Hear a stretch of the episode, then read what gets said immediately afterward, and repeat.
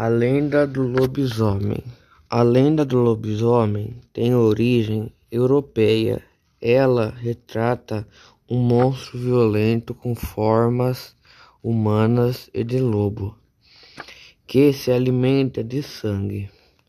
Acredita-se que quando uma mulher tem sete filhas e o oitavo filho é homem, esse último provavelmente será lobisomem. Em algumas versões, a lenda apresenta outras características, como a manifestação do lobisomem em crianças não batizadas, a transformação do homem em lobisomem ocorre nas encruzilhadas em noites de lua cheia por volta da meia-noite.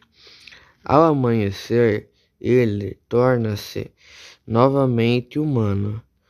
Muitos acreditam que o lobisomem se transforma nas noites de sexta-feira, por isso não para por aqui.